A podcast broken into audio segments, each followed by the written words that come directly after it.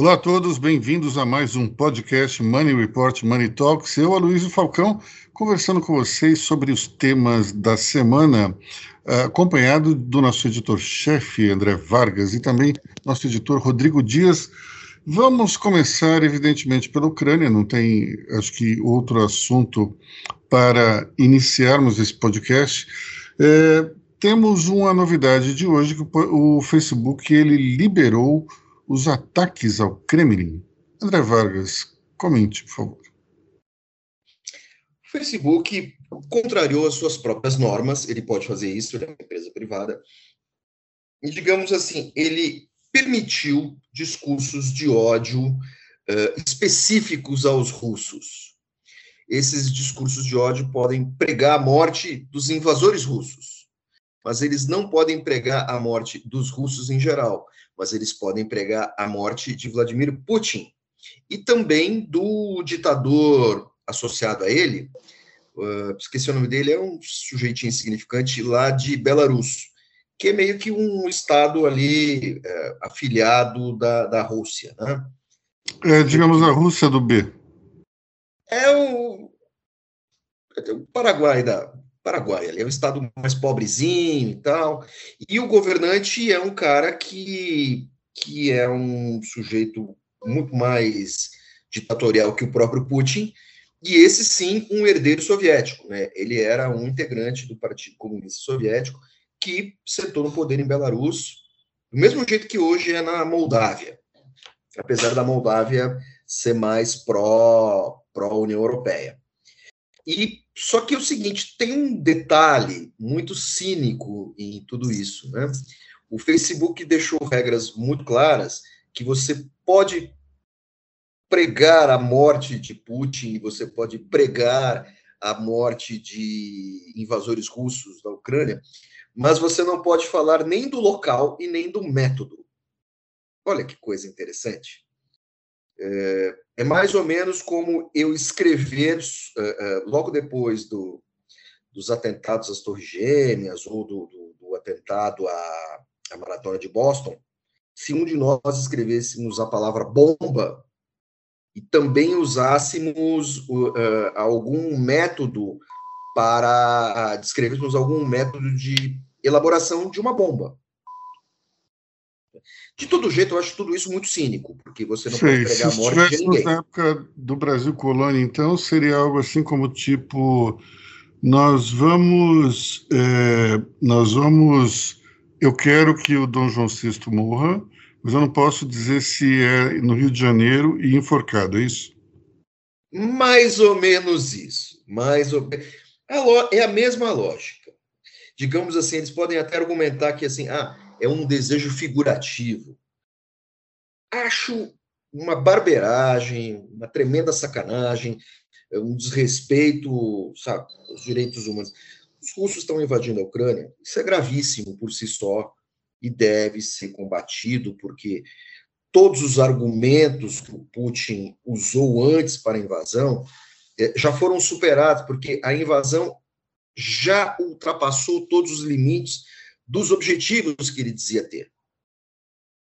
Então, assim, acabou, acabou qualquer desculpa, qualquer desculpa que tanto essa esquerda mais clássica usa para defender o Putin, quanto essa direita bolsonarista tosca usa para defender o Putin. Isso é absurdo, acabou.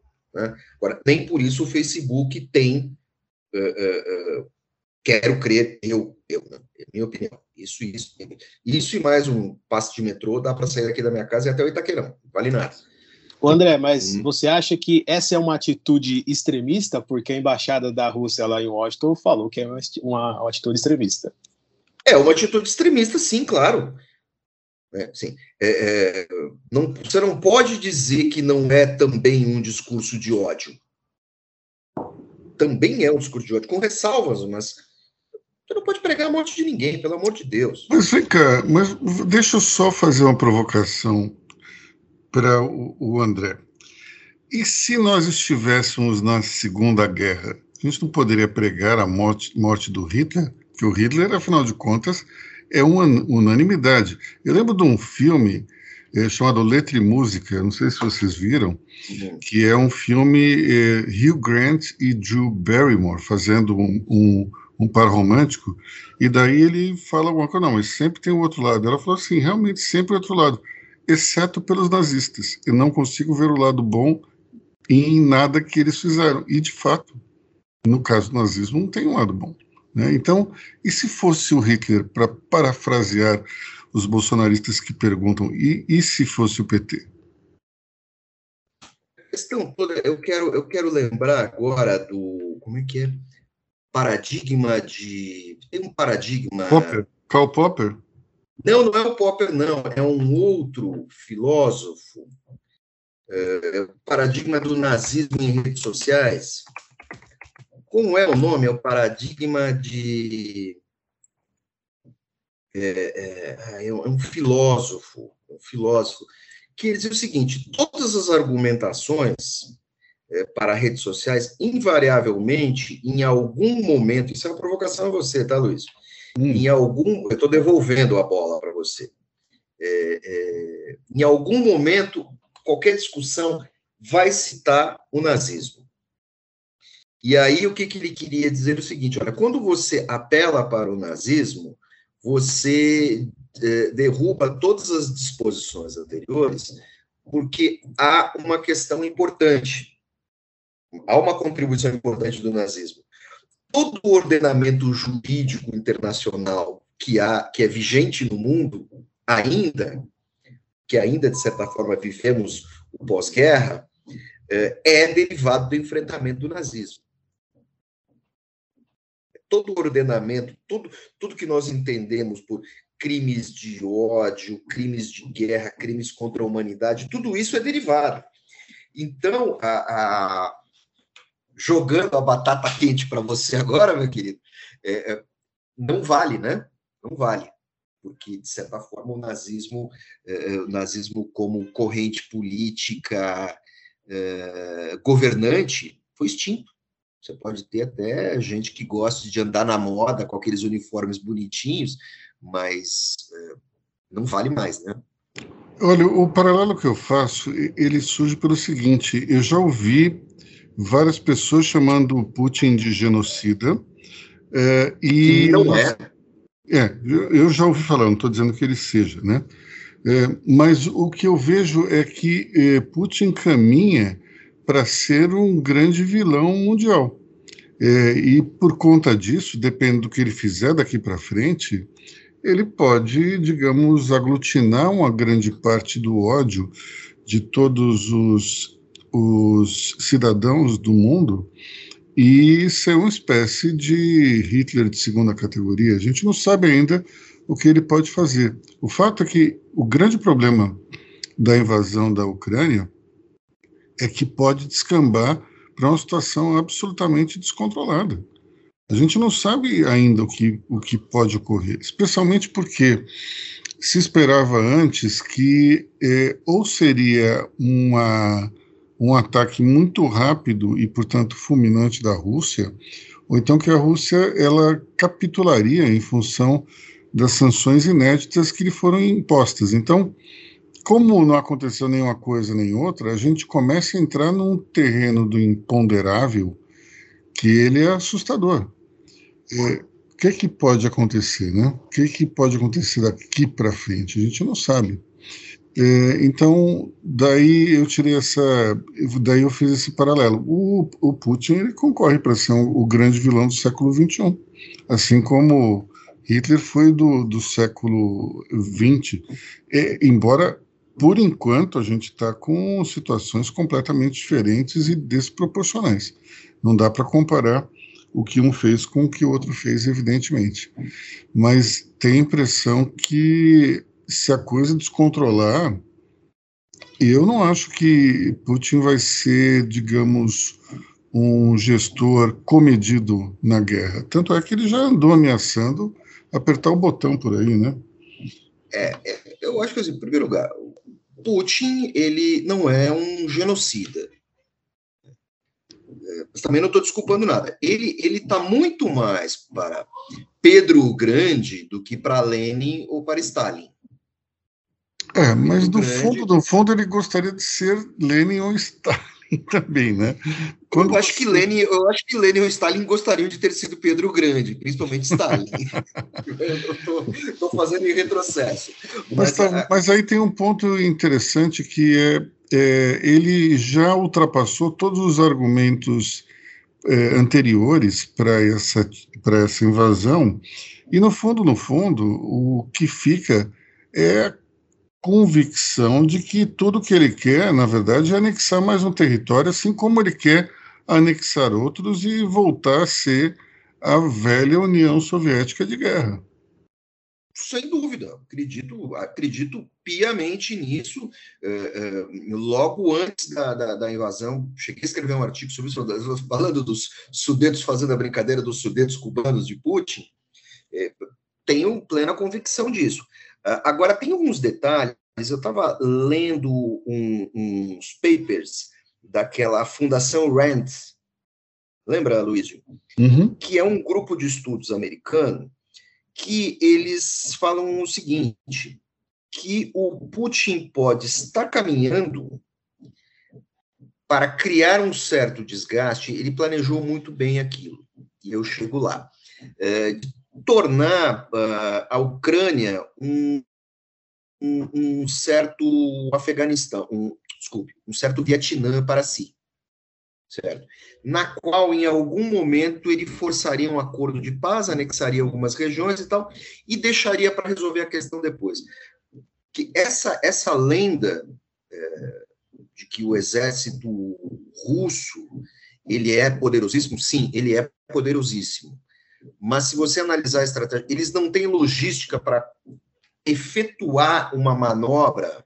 Isso eu estava lendo os papers dos analistas americanos que abastecem o Pentágono. Ele não tem logística para fazer uma blitzkrieg na Ucrânia, entrar na Ucrânia 100 quilômetros, 200 quilômetros. Ele tem que manter uma guerra de, de, de, de ele tem que, ele tem que com o exército convencional, ir atacando aos poucos e mordendo e eliminando a capacidade de resistência da Ucrânia, que não vai ter essa capacidade é, eliminada, porque os outros países é, da Europa e dos Estados Unidos vão financiar a Ucrânia. Mas não vão meter, não vai ter caça americano, não vai ter tanque americano. O Putin já está reclamando da Polônia que quer mandar os caças uh, russos que eles tinham em estoque para a Ucrânia, porque não dá tempo para você treinar piloto ucraniano com caça ocidental. Então, eles acham que isso tudo vai demorar muito, porque uh, o exército russo, ele, ele, ao contrário do exército americano, ele estrategicamente é muito mais defensivo. Ele contém unidades de defesa, é, tanto quanto de ataque. Então, assim, e ele não tem como, primeiro, ele não tem como levar combustível 400 quilômetros para dentro da Ucrânia. Eles não têm como fazer isso. Olha que curioso. Mas eles têm como se defender. Eles têm como é, levar para eles se eles forem atacados por terra. É uma operação logística que eu acho que, assim, nesse momento teria que fazer um especialista em logística para falar disso, porque eles apresentaram umas contas muito uh, interessantes que eu não sei traduzir agora, de que aconteceria com o exército russo se você se ele tivesse que um caminhão tivesse que avançar 80 quilômetros? E depois quantos caminhões eram necessários se ele tivesse que avançar 100 ou 200 e é uma conta exponencial assim você pode precisar de 90 para um x um x unidade. Se você dobrar a distância você vai precisar de 300 caminhões por exemplo para abastecer de gasolina e munição uma coisa, então os russos vão continuar fritando a Ucrânia, porque eles sabem que o Ocidente não vai botar ninguém lá dentro. É, tem outra questão em relação a, a, não fazer uma blitzkrieg, que é o número de, de vítimas que você poderia gerar. Né? É, essa é uma guerra muito sensível para, para os, os russos, porque todo mundo praticamente ali na, na Rússia é, oeste tem parentes na Ucrânia. Então isso é algo extremamente complicado, porque você faz uma blitzkrieg, isso implica evidentemente matar bastante gente. Então, é, quando você vê o início da Blitzkrieg alemã na Segunda Guerra, primeiro foi na Bélgica que não, não teve nenhum tipo de. de Polônia, Polônia. É, é, na Polônia. A, a, Polônia foi muito forte, mas quando ele vai para a França, ele passa pela Bélgica como se ela não existisse. Né? então, é, é, o conceito de Blitzkrieg da, da Polônia é um pouco diferente do da Bélgica, porque da Bélgica foi sendo tomada em questão de horas. É, não foi com a Polônia, teve alguma resistência, mas na Bélgica foi assim como se não existisse o exército belga. Então, é, nós temos aí um problema muito sério, né? Não tem, não tem como fazer isso sem vítimas. A única maneira é na Bélgica, sem resistência. É, vocês acreditam que essa, esse bloqueio econômico vai se ampliar? Não sei muito mais o que pode ser feito daqui para frente, né? Já foi feito muito mais, eu imagino, do que se imaginava. Mas além de bloquear conta, o que pode ser feito, André? É, mexer no, nos criptos para evitar o acesso? Que que, qual é o próximo passo nesse sentido? Eu, eu, eu acho, eu já me manifestei aqui eh, sobre bloqueio econômico. Eu acho que bloqueio econômico ele tem limite porque contra uh, regimes regimes uh, ditatoriais regimes, uh, escapa o termo agora, mas regimes mais fechados, mais autoritários, o que que acontece? O que que o bloqueio econômico faz? Ele torna a autoridade mais poderosa em relação à sua população. Nós vimos isso acontecer com Saddam e seus filhos, nós vimos isso acontecer com a Guarda Revolucionária do Irã, nós vimos isso acontecer com a cúpula da Coreia do Norte, que hoje domina o próprio exército da Coreia do Norte. Então, assim, o bloqueio econômico ele tem limite, ele serve para criar uma disposição interna contra o governante. Mas chega um momento é, e, e, isso também vale para Cuba. No caso de Cuba, é mais claro ainda. Ele cria, é, é, ele cria uma situação em que chega um momento que o oprimido pelo bloqueio econômico troca de lado e passa a defender o seu governante, que é o caso de Cuba. No caso de Cuba, então, assim, o bloqueio econômico ele tem um limite. Tudo tem que ser resolvido, tentar ser resolvido pela via diplomática, nem que isso envolva sangue financiamento, armas, manda voluntários, mercenários, sabe? É, é,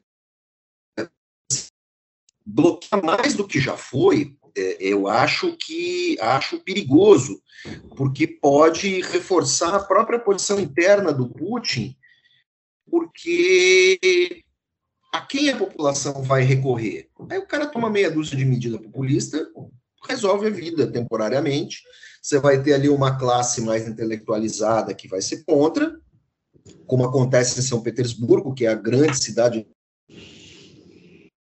universidade europeia eh, da Rússia, e você tem é, todos esses problemas. Outra coisa, a, a Rússia não é o Iraque, a Rússia não é Cuba, a Rússia não é Coreia do Norte, a Rússia não é nenhuma subrepública africana ela é um país que, historicamente, ela pode ser praticamente independente em tudo. A Rússia já se desenvolveu, a Rússia já botou satélite no espaço uh, sem participar do comércio global. Eles podem dar um passo para trás e o, e, o, e o, comunismo soviético eh, ele acabou muito mais por, ines, por, por ignorância econômica dos seus líderes, né, do que por uma, uma, uma ignorância na condução da economia. O regime soviético caiu principalmente por causa da ignorância econômica do Brezhnev, que ficou muito tempo no poder. Coisa que os chineses não fizeram, né? Exatamente. Aprenderam. Né? Uh, então, eu acho difícil, acho muito difícil, e ao mesmo tempo, aí vou tecer, assim, é, uma consideração à esquerda, assim, é, isso só vai alimentar a paranoia com a extrema-direita ucraniana, que não é boazinha, né, que está bem longe, está bem longe de ser boazinha. é, assim, é, é essa extrema-direita brasileira, assim, a extrema-direita americana, a extrema-direita brasileira está no berçário, a extrema-direita americana está, assim, jardim da infância, a extrema-direita ucraniana, os caras já estão na MBA. Não dá para brincar com esses caras. E só vai reforçar essa posição. Então, acho bem complicado, até, até porque é, não há uma solução visível aí, né?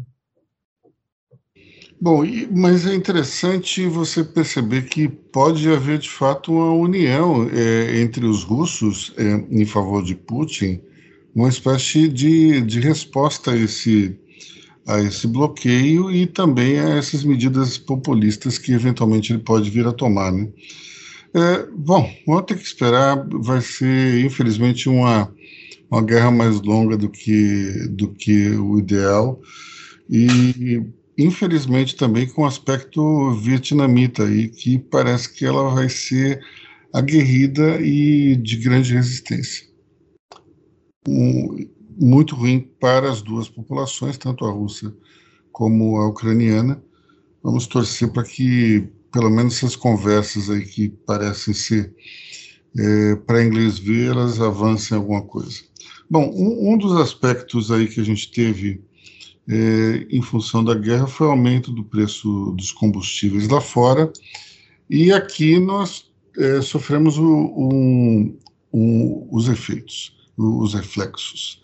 É, o preço do combustível já foi reajustado, Petrobras está mais uma vez na berlinda é, em relação ao governo, porque é, vai gerar algum tipo de impacto tanto inflacionário e uma reação também dos caminhoneiros que, volta e meia, eles eh, ameaçam parar o país, como fizeram na época em que Michel Temer era o presidente. Então, nós temos eh, uma situação complicada também, porque vemos o governo se movimentando no Congresso para criar vários eh, subsídios, vale disso, vale daquilo, e, mais uma vez, o presidente dizer, querendo lavar as mãos, dizendo que a culpa não é dele, a culpa é da Petrobras, e, de fato, o governo tem muito pouco a fazer é, dentro da situação, porque, afinal de contas, a Petrobras é uma empresa com acionistas, ela tem que seguir as regras do mercado, e se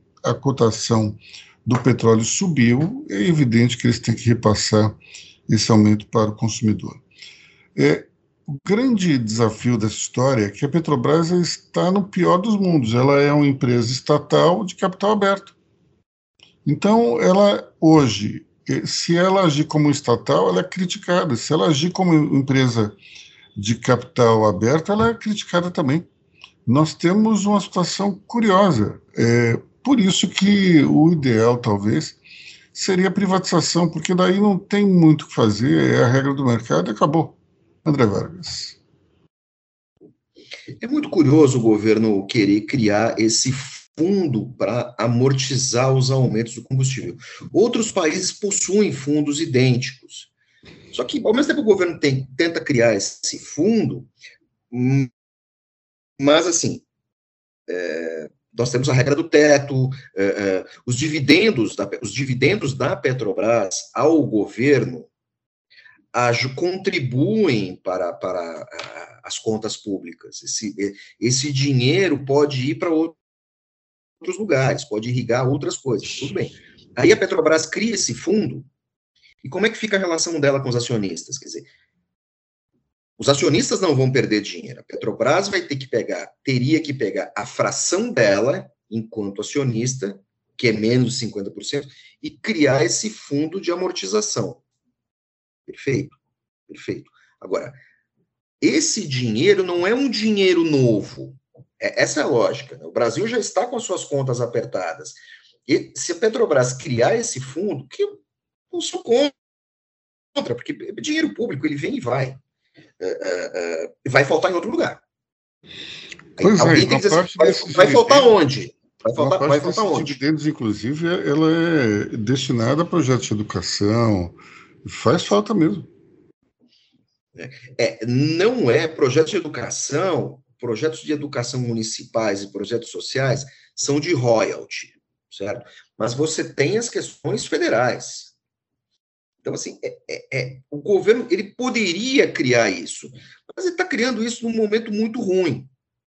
E é preciso deixar claro à opinião pública que esse dinheiro que ele vai deslocar vai fazer falta em algum outro canto. Vai fazer falta em pesquisa, vai fazer falta em agricultura, vai fazer falta em educação, saúde. Então, assim, temos, assim, é preciso jogar claramente. Falta ao governo não é nem transparência, é clareza na explicação. É alguém levantar a mão ali no meio, sabe assim? Levantar a mão e falar assim, ah, tudo bem, a gente vai criar esse fundo, ele vai ser aprovado, tá, mas nós vamos ter que tirar dinheiro. Dinheiro que ia para o ponto A, B ou C vai lá para o ponto Z. Vai cuidar só disso. E aí, qual é a regra desse fundo? Esse fundo vai subsidiar, ele vai amortizar, ele vai, uh, ele vai transformar, ele vai criar uma gradação nos aumentos.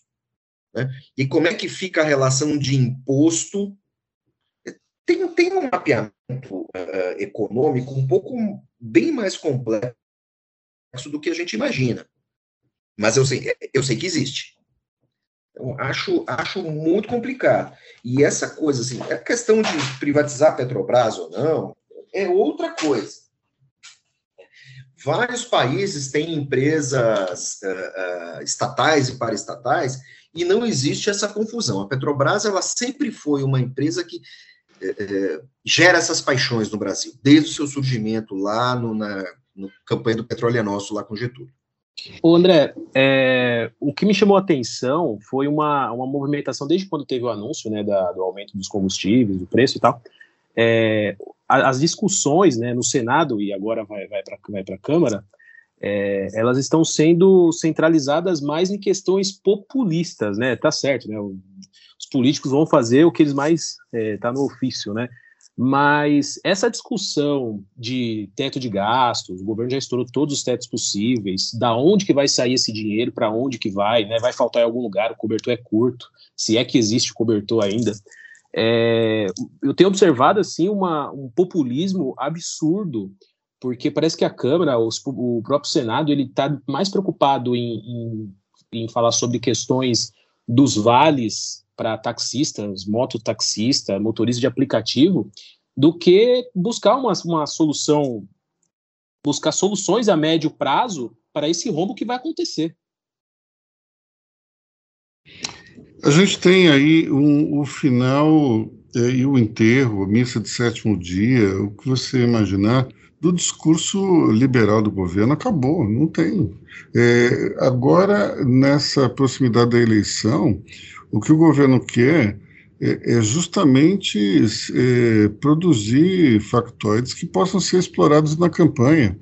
Então, essa história de dizer, ah, mas isso aí é o Centrão que está fazendo, não, isso aí é uma ação coordenada, governo e legislativo, para tentar eleger o presidente Jair Bolsonaro. Então, é, eu entendo que, nesse momento, o governo tem que usar suas armas. O problema, para mim, claro, é que existe um limite no uso dos recursos públicos que já foi ultrapassado.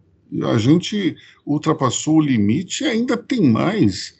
É, a impressão que eu tenho é que esse pessoal é, é insaciável com o erário. Não tem limite. É, é, o, o Centrão, o governo, estão entrando num terreno perigosíssimo.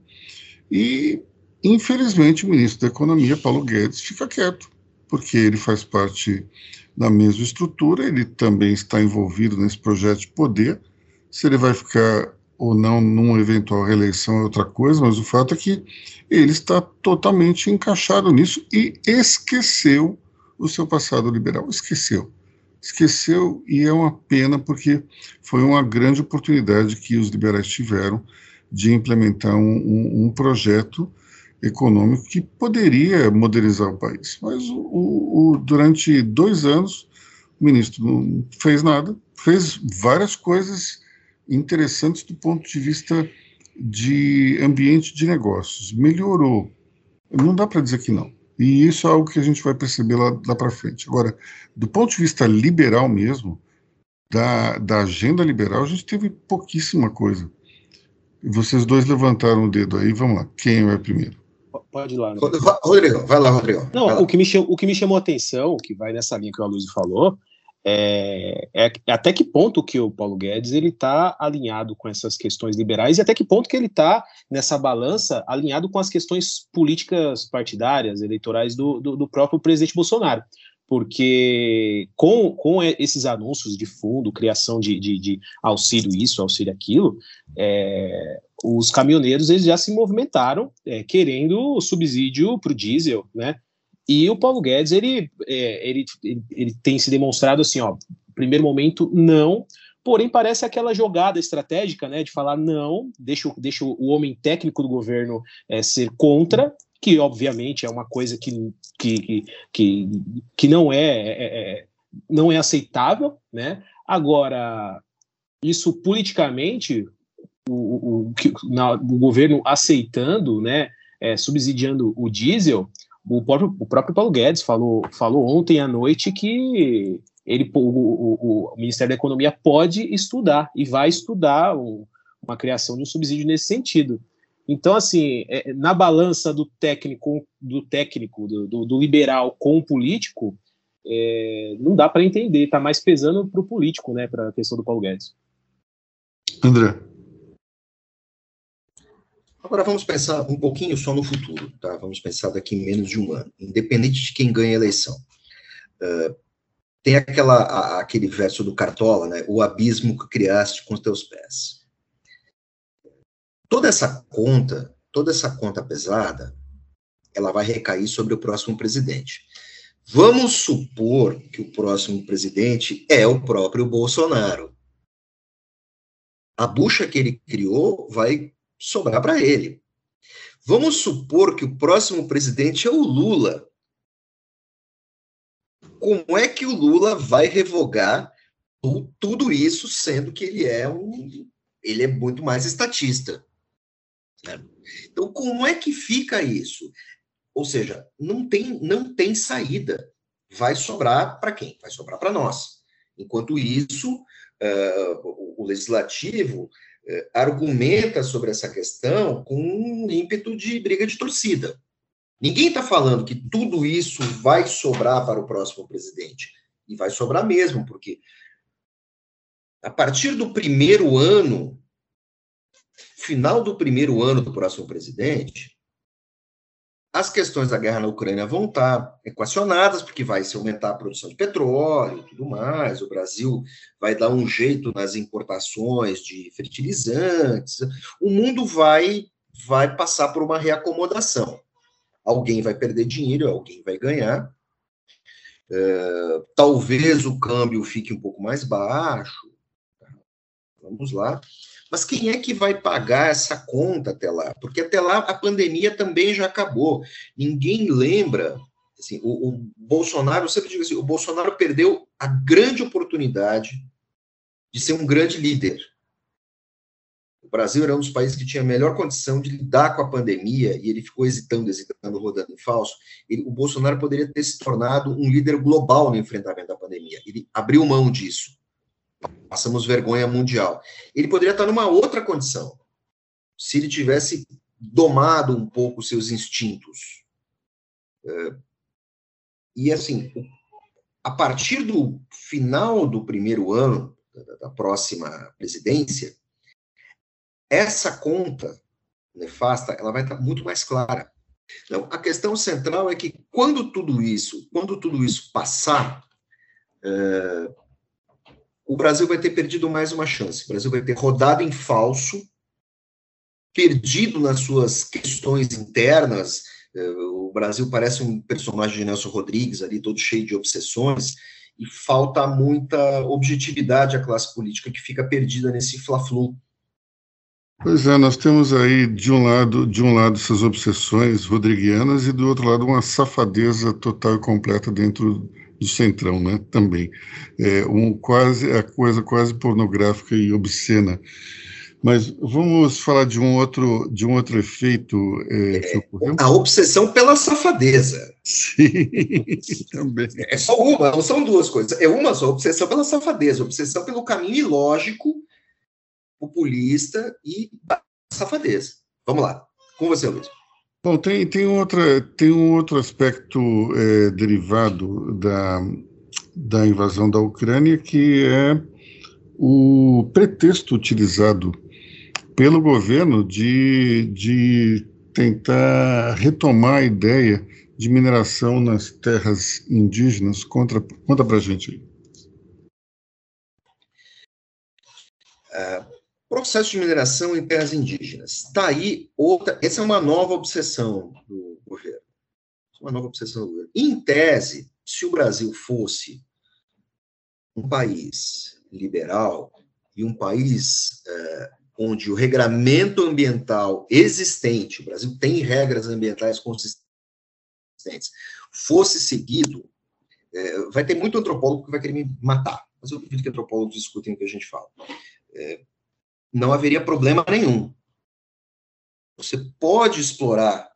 Entendeu? Agora, as populações indígenas podem se beneficiar de uma taxa de royalty, muito bem disso. Só que isso teria que ser feito em regras, é, diante de regras muito estritas, você teria que estabelecer a partir de que tamanho de reserva isso pode ser feito, como podem ser feitas compensações ambientais, são compensações ambientais diferentes de áreas que não são uh, reservas. Tá? Só que há o pulo do gato.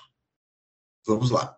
O pulo do gato é uma questão que o Rodrigo até deu uma estudada, que é essa liberação para minera. Olha o detalhe, olha o sadismo.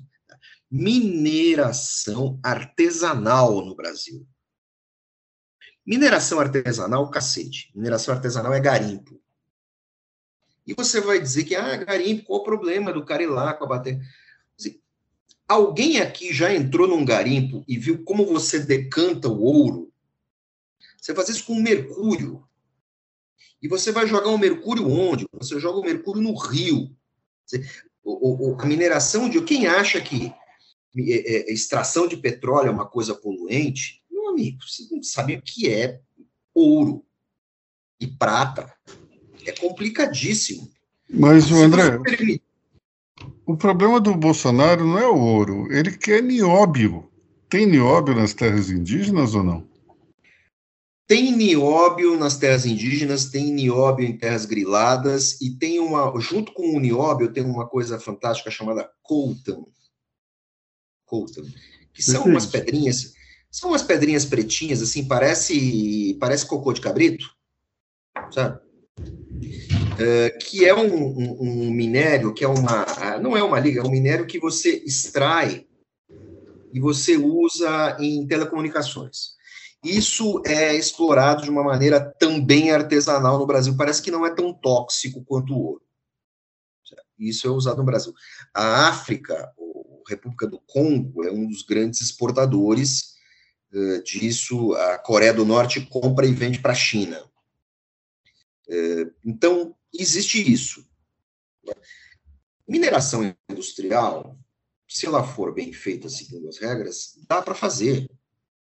Quem deixa isso muito claro é o, o Jared Diamond, aquele autor americano uh, que escreveu um livro chamado Colapso, há alguns anos.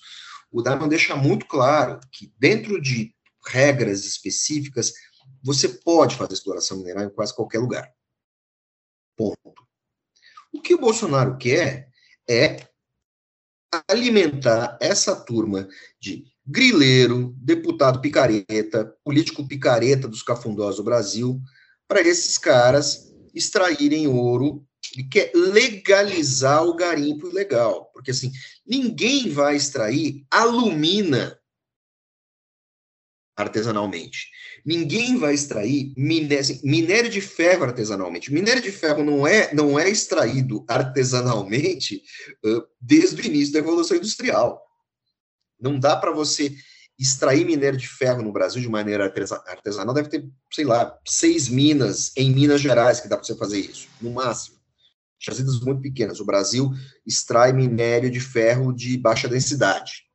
É por isso que de vez em quando é, é, é, cai, é, caem as, as represas de mineração lá, os reservatórios de Brumadinho e, e, e da Samarco. Porque você extrai um minério de baixa densidade, então você produz muito rejeito. Tudo isso é uma grande bobagem, é uma grande picaretagem, uma grande desonestidade que a opinião pública não está dando bola.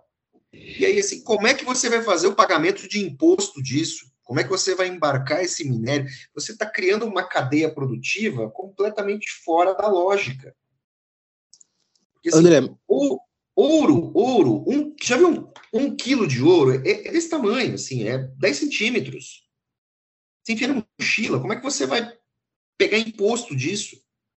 Isso é um, um convite para bandidagem. Seria, seria um erro da nossa parte achar que o pensamento do Bolsonaro fosse alguma coisa diferente disso. Ele, desde a campanha de 18, ele teve apoio de grupos, ele, ele se diz garimpeiro, ele, ele, ele mesmo já falou que já, já foi para o garimpo, é, e assim, essa mineração artesanal é uma licença política, né, para o garimpo ilegal. É, já não basta todos os outros problemas ambientais por falta de, de mão de obra, de fiscalização do, do governo, né, é, na questão do meio ambiente, e ainda mais esse agora. Então, assim, o Bolsonaro, ele só está cumprindo aquilo que ele, aquilo, aquilo que ele já anunciou, aquilo que ele já selou com aquele grupo que ele faz parte. Eu só queria fazer um comentário de que nem todo garimpeiro atua na, na ilegalidade, né? E, e, e que nós temos é, um fenômeno no Brasil no qual é, relevar o lado ruim do presidente Jair Bolsonaro quando em função de um conservadorismo e de um antipetismo. É, é interessante observar em certas pessoas que, por conta desse antipetismo, por conta da defesa do conservadorismo, se releva coisas que são muito complicadas e até abomináveis. Então, é, talvez esse assunto esteja dentro dessa categoria que precisa ser melhor analisada. É, vamos para frente aqui no, na nossa pauta falar sobre a liberação do uso de máscaras. André Vargas, por favor.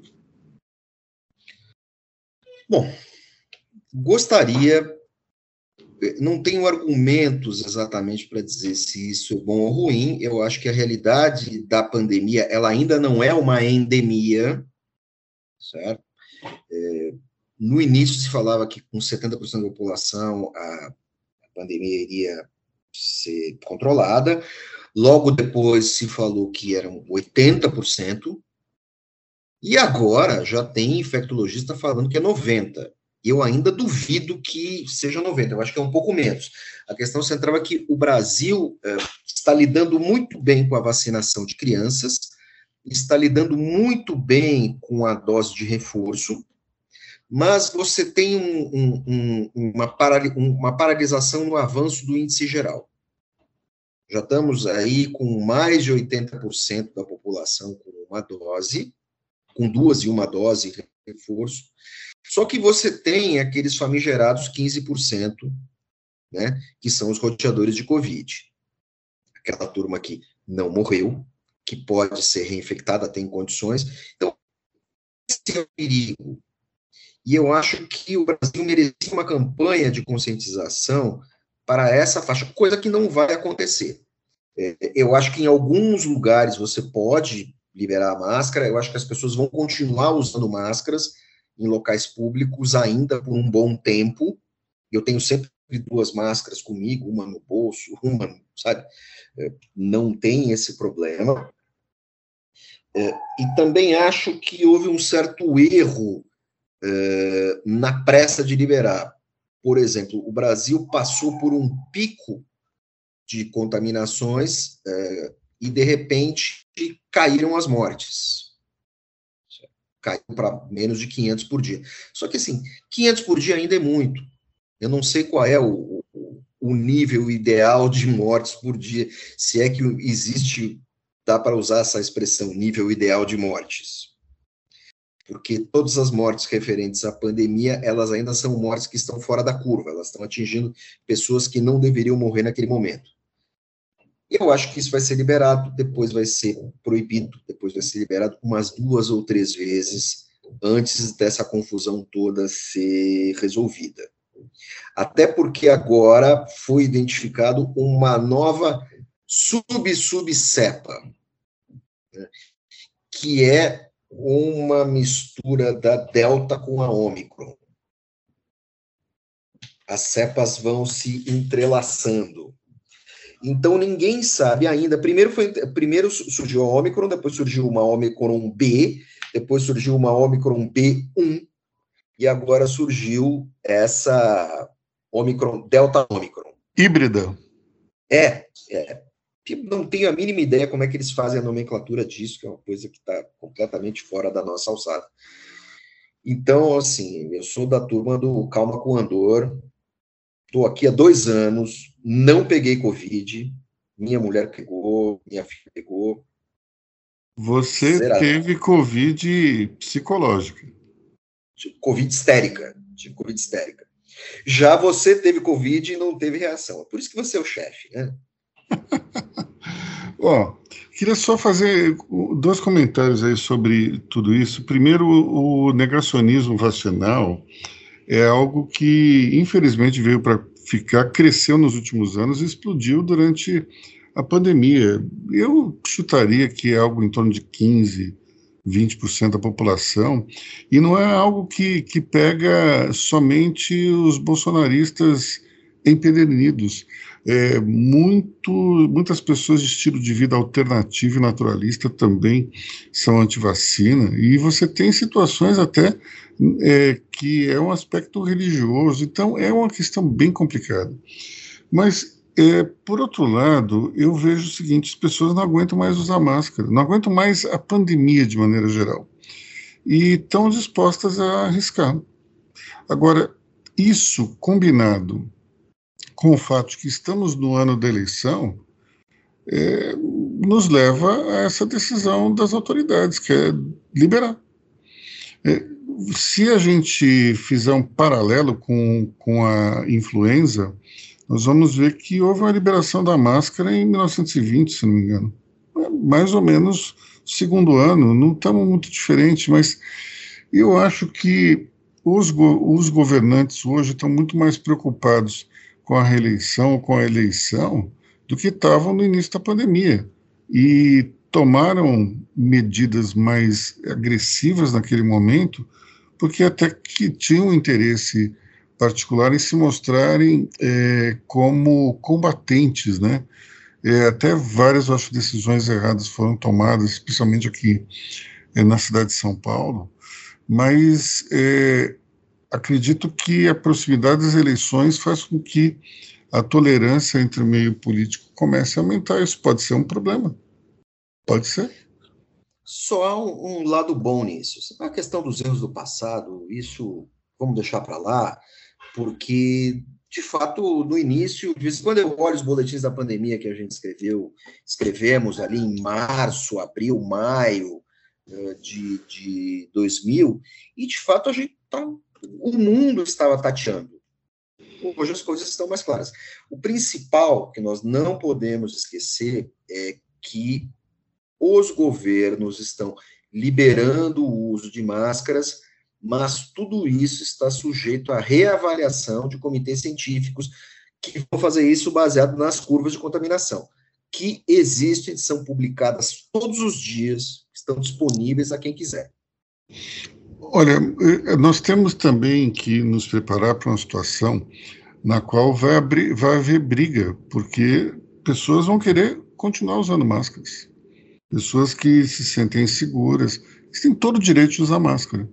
Só que é, pessoas que outros, né, oponentes à, à máscara e, e, indivíduos que encaram a pandemia como alguma coisa meio que ideológica, podem querer brigar. Eu vejo em grupo de WhatsApp gente reclamando que tem pessoas que dirigem eh, o seu carro com a, com a janela fechada usando máscara.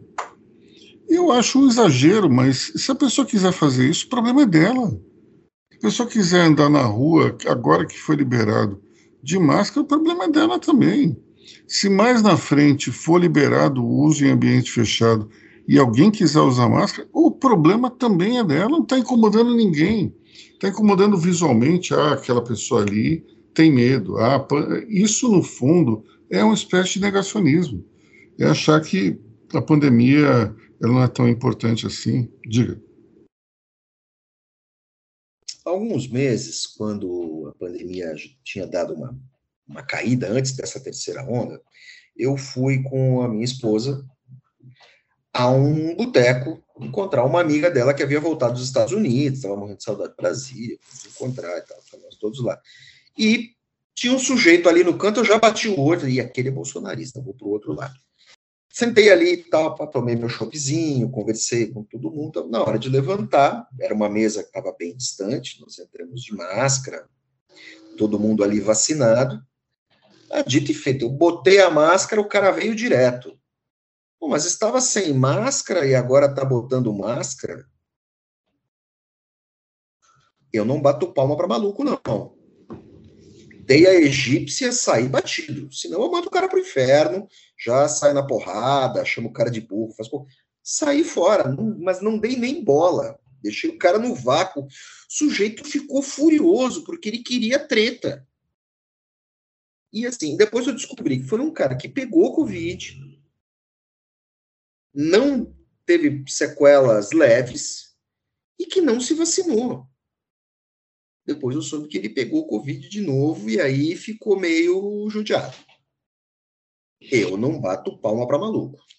Eu, eu acho que esse tipo de, de episódio vai se repetir direto. As pessoas vão se incomodar com o uso, algumas pessoas vão se incomodar com o uso de máscara, isso vai ter barraco. Para mim é inevitável, isso vai acontecer. É, só para concluir esse assunto, eu tenho um certo receio em relação aos comitês, sejam municipais, estaduais, porque vi de 2020, né, é, eu fico fazendo esse questionamento, até que ponto esses comitês, esses grupos técnicos são, pensam 100% é, na questão da saúde epidemiológica, né, porque a gente viu nas últimas eleições municipais um, um lockdown absurdo e no momento da campanha, da, da corrida eleitoral, é, repentinamente liberou-se tudo. E novamente estamos em ano político, ano, ano, ano de eleições, e é, já começou esse movimento agora para liberar máscara. O próprio governo estadual a, afirmou que ainda pretende nesse mês de março ainda é, fazer outras liberações de acordo com estudos e tal. Não existe outras liberações a não ser em ambientes mais fechados, né? É, em bares, restaurantes, enfim.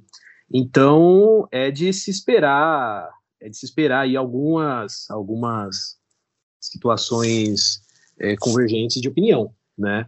É, é importante a gente ficar de olho, porque em 2020 não for, não, dois, as, as, atitudes é, desses comitês em 2020 não, for, não foram das mais seguras perante a opinião pública.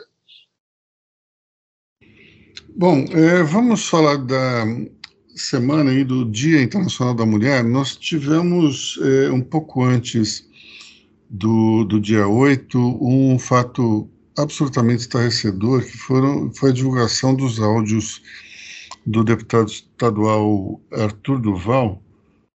Curiosamente, o apelido dele, Mamãe Falei, é, é um, é, digamos, relacionado ao universo feminino. E ele, é, nesses áudios, é, fazia uma série de comentários é, exaltando machi exalando machismo e misoginia, entre as quais entre os quais é, que as ucranianas eram fáceis porque eram pobres. Bom, nós temos aí uma situação tão errada, tão absurdamente condenável, já foi bastante explorado, acho que em vários lugares, inclusive Money Report, mas eu, eu só queria comentar o seguinte: é, esse, esse tipo de, de situação mostra que essa moçada aí do MBL está é, muito longe de, de, ser, de ser considerado uma nova classe política, porque são os desmiolados sem nenhuma consistência. A gente lembra que o deputado federal Kim Kataguiri fez uma declaração para lá de infeliz em relação ao nazismo e que lá atrás eu desencavei um vídeo dele no qual ele falava é, que na Primeira Guerra Mundial Marx tinha percebido que o proletariado é, estava botando mão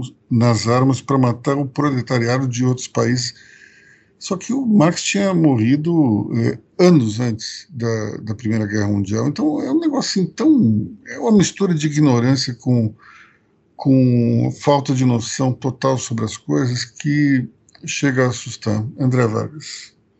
A frase, na verdade, não é de Marx, a frase é de Lenin, quando Lenin estava exilado na Suíça. Mesmo assim, é, só vemos como a política é cínica, e imoral, muitas vezes, Lenin acertou, aceitou o salvo-conduto oferecido pelo Kaiser e cruzou a Alemanha e entrou na, na Rússia czarista, de onde ele estava exilado, e recebeu ouro da Alemanha, do Reich, certo, do segundo Reich, para financiar uma revolução para derrotar o Kaiser. Então, assim, é, a história está cheia de contradições, nem por isso nós precisamos de ignorância criativa como essa do deputado Kim Kataguiri. É porque ele não estava, ele estava falando de marxismo e ele estava falando de Karl Marx especificamente e como e, e contando uma história como assim, aí ele percebeu, como ele percebeu, cara, debaixo de sete palmos abaixo da terra, não dá, né? Bom, é, não percebeu nada porque Marx não acreditava em Deus, né? Não, é. não tinha como perceber. É um episódio absolutamente lamentável que acabou com a carreira de Arthur Duval, sujeito que até do ponto de vista econômico ele, ele é articulado, mas infelizmente é, se mostrou um imbecil completo é, em outras questões tudo indica que ele vai perder o mandato dele de deputado estadual, já anunciou que não concorrerá ao governo do estado e também não concorrerá à, ele, à reeleição. Então, a carreira política dele acabou. Ponto. Simples assim. É, um, sofreu um cancelamento violentíssimo e persona não grata, talvez entre até o seu próprio círculo de amigos um, um comentário infeliz, e isso mostra que as pessoas são, é, nesse mundo das redes sociais, implacáveis, e elas não perdoam é, uma pisada na bola, e essa não foi uma pisadinha, foi uma pisadona. É, falando em pisar na bola, temos aí o deputado Aécio Neves, que foi inocentado da, da acusação de ter recebido propina da JF, curiosamente, um, um, um, episódio gravado em áudio, né? Quem conta essa história aqui? Rodrigo ou André? Eu acompanhei esse episódio. É, acho que não foi nenhuma pisada na bola. Eu acho que por parte do juiz foi um balão mesmo. O cara jogou a o juiz jogou a bola no mato. É, o o Aécio foi gravado pelo Joesley Batista conversando sobre propinas para que o Aécio intercedesse junto aos deputados, junto ao, ao parlamento, ao Congresso, uh, a favor da JBS. E essa gravação foi feita nos termos de uma delação premiada da Lava Jato. Tem lá, tá, tá gravado. Tá tudo certo. E essa acusação foi derrubada pelo juiz que analisa o caso.